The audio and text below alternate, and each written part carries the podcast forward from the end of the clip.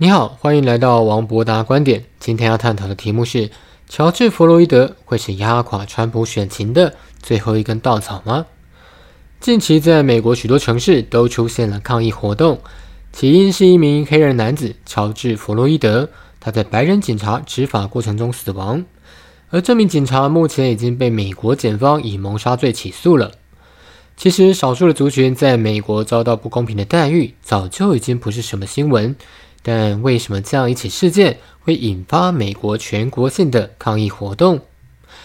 就在三十多年前，一九九二年的洛杉矶也曾经发生过大暴动，起因呢也是白人警察跟黑人之间的冲突。而当年同样的也是美国总统的选举年，当时想要竞选连任的老布希却在当年连任失败了，也成为美国近三十多年来唯一连任失败的总统。而今年很巧的，也是美国总统的选举年。那么，乔治·弗洛伊德事件会不会成为压垮川普选情的最后一根稻草呢？这就是今天的节目要告诉你的。在这一次的事件中，NBA 球星 LeBron James 在他的 IG 上贴出了一张合成照片。他在左边呢放上了乔治·弗洛伊德被白人警察膝盖压在地上，最后窒息而死的照片。右边呢，则是放上了一张2016年的照片。当时的 NFL 的球员卡佩尼克在比赛前的国歌演唱时单膝跪下。他在当时说：“我不会为了一个压迫黑人跟有色人种的国家的旗帜感到自豪。”而当时还是共和党总统参选人的川普表示：“那你就去找一个更好的国家吧。”这样的事件其实持续在发生哦。包括 NBA 金州勇士队在二零一七年拿下 NBA 总冠军的时候，他们也拒绝到白宫跟总统见面，因为当时的总统就是多次发表撕裂族群言论的川普。好吧，就川普的说法是哦，Curry，你还在犹豫吗？那我就取消这一次的邀请喽。之所以会变成这样，当然是跟川普一直以来所采取的激进、煽动性的言论是有关的。而在今年，这种黑人跟白人对立的事件则是越来越多了。例如，在今年的二月，在乔治亚州发生的 Arbery 事件，他在自己家里的社区附近慢跑，然后被一对白人父子驾着货车尾随。他们认为呢，这名黑人侵入了别人家里偷窃财物，因而想要逮捕他。而在发生了肢体冲突之后，这对父子向这名黑人开了三枪，导致他中弹死亡。而法院在当时最后的判决是不起诉这件事哦，一直到今年的五月，有一位目击者公布了录影的画面才翻案。他们发现呢，这整起事件并不属于正当防卫，而那个被闯入的民宅主人也表示，他们根本没有任何财物损失。更重要的是，这个白人父亲是当地警局的退休员警，所以当地警方被高度怀疑有吃案的可能。所以呢，整起事件又爆开来，警方才表示要重启调查。而在五月底，一名白人女性 Amy Cooper，她在纽约中央公园遛狗的时候，被一名任职在漫威的黑人男子 Christian Cooper 提醒说：“你在遛狗的时候，应该要按照规定牵着绳子。”结果呢，这名白人女性竟然暴怒报警了，谎称呢有黑人男子威胁要对她不利。后来公布录影画面之后，这名女性所任职的富兰克林坦博顿集团决定立刻解聘这名员工，并且表示集团不容许任何种族歧视的行为。而接下来就是引爆近期抗议活动的乔治·弗洛伊德事件了。有些人说，美国的种族歧视是其来有自的，毕竟他们有很长远的历史，这并不是川普一个人的错。呃，我认为这样的原因当然也有了，但是也有句话叫做“上行下效”。上梁不正下梁歪。如果作为一个国家的领导人不能够做好榜样，老是做这些分化激进的言论，又怎么期待其他的人不会跟进模仿呢？乔治·弗洛伊德在被警察压制的过程中，曾经表示：“，他不能呼吸了。”而这句话呢，也成了他最终的遗言。实际上，不是只有被压制的乔治·弗洛伊德没办法呼吸。在美国新冠病毒大流行期间，许多美国人的经济状况也压得他们喘不过气。首先就是失业的问题。美国从三月疫情爆发之后开始封锁经济，短短两个多月，已经累计超过四千万人申请失业救济金。五月份的失业率则是来到了百分之十三点三。而以美国的家庭财务状况来看，在没有工资收入的情况之下，他们可以维系多久的正常生活呢？根据联准会在二零一八年所做的一份调查报告，在所得级距最低的这个级距，也就是家户所得在两万五千美元以下，嗯，差不多是七十五万新台币的这个级距哦，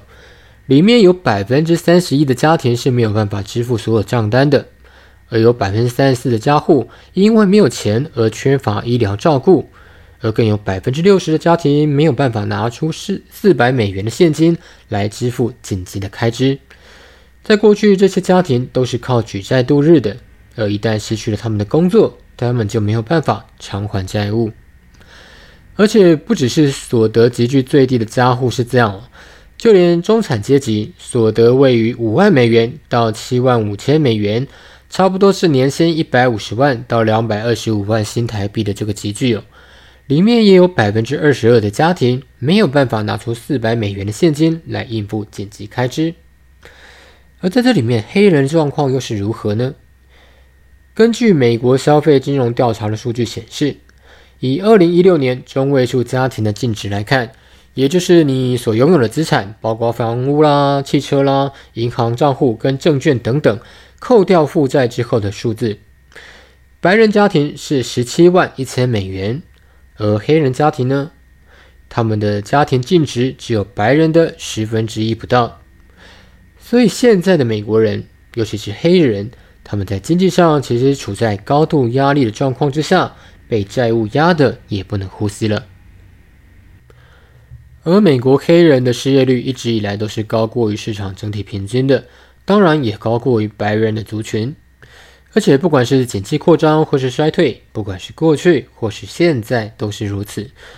但我在这边要帮川普讲句话了，虽然他这个人哦口无遮拦，但是在川普就任的这几年间，美国黑人的失业率跟平均失业率的差距其实是有不断的在拉近的。这显示哦，川普任内推行的政策确实对黑人的就业状况是有帮助的。而当黑人整体的失业率在五月份来到了百分之十三点三，黑人族群的失业率则是已经来到了百分之十六点八了。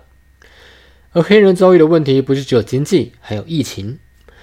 到了五月底，在这次新冠病毒的疫情里面，美国有超过十万人死亡了，而其中呢，差不多有百分之四十的死亡人数是白人，百分之二十左右是黑人。这很合理啊，因为美国本来就是白人占了绝大多数的人口。但如果我们从每十万人的死亡率来看，就会发现，黑人族群才是在这个疫情当中受创最深的族群，因为他们每十万人的死亡人数是五十四点五人，死亡率呢是美国其他各个族裔的一倍左右。这个当然跟黑人族群的生活环境啊、健康条件或是饮食习惯有高度的相关。所以呢，在失业问题很严重、疫情扩散带来的生命威胁，再加上前面提到的一些对立的事件，就让乔治·弗洛伊德事件变成了整体事件的引爆点，从示威抗议变成了放火抢劫，一发不可收拾。三十多年前的洛杉矶也是因为白人警察跟黑人之间的冲突而发生了大规模的抗议事件，起因呢是一名黑人男子罗尼金，他酒驾。超速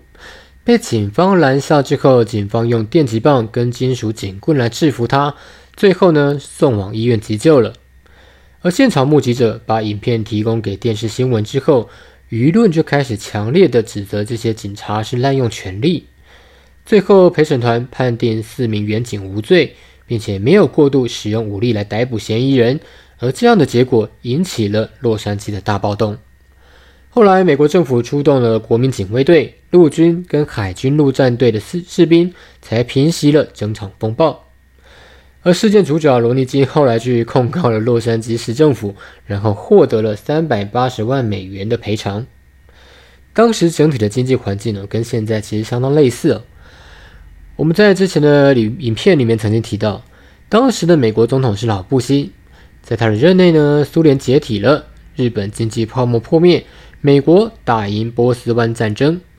而美国呢，也因为这样，在九零年代之后，成为全世界唯一的一个经济跟军事强权。但他们这么做是要付出代价的。美国从一九八七年开始升息到一九八九年的五月，虽然最后让日本跟着升息而戳破了日本的资产泡沫，但美国本身也发生了储贷危机。于是，美国经济在一九九零年八月正式陷入了衰退。